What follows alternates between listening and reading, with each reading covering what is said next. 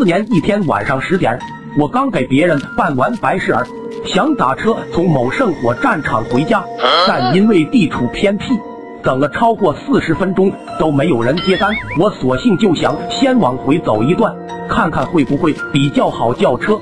可是就当我往回走了快三公里路的时候，仍旧是在比较荒凉的郊外。不过我还是尝试再叫车，没想到这一次竟然有人应答了，而且还是从刚才那个火战场方向过来接我。我想他大概是刚送完人吧。于是等车开到了，我也没多想，直接打开车门就上车了。司机是一个中年大叔，一路上他就开始聊他以前的那些见闻，最后还聊到了沈阳。其他的地方我不了解，但是沈阳我实在太了解了。开始的时候他提到红星电影院，还跟我说前两天他到红星电影院看电影如何如何。这时候我就觉得不对劲了，因为红星电影院在零二年的时候就拆掉了，但那时我还是没有表现出什么。于是我随意回了一句：“我偶尔也去大地影城看电影。”他愣了一下，就问我：“大地影城在呢？”我说：“你知道阳光一百吗？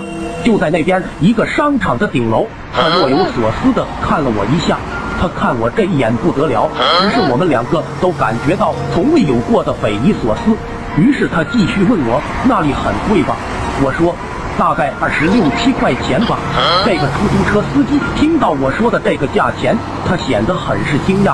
这么贵了，我去三三零幺看什么电影，最多也就十块钱。我心里咯噔一下，三三零幺的影院不是在十多年前也拆除了吗？这时我更觉得更加奇怪了，要么就是这个出租车司机精神不正常，要么他就不是人。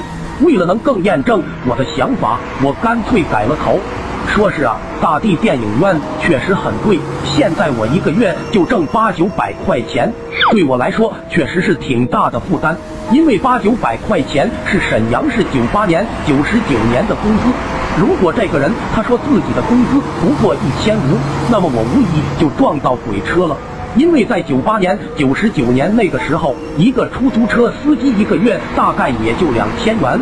可是他回答了。他确实一个月就赚两千块钱。不仅如此，他还告诉我，他今天也不知道是怎么开的车，没想到这道上的路居然这么宽敞。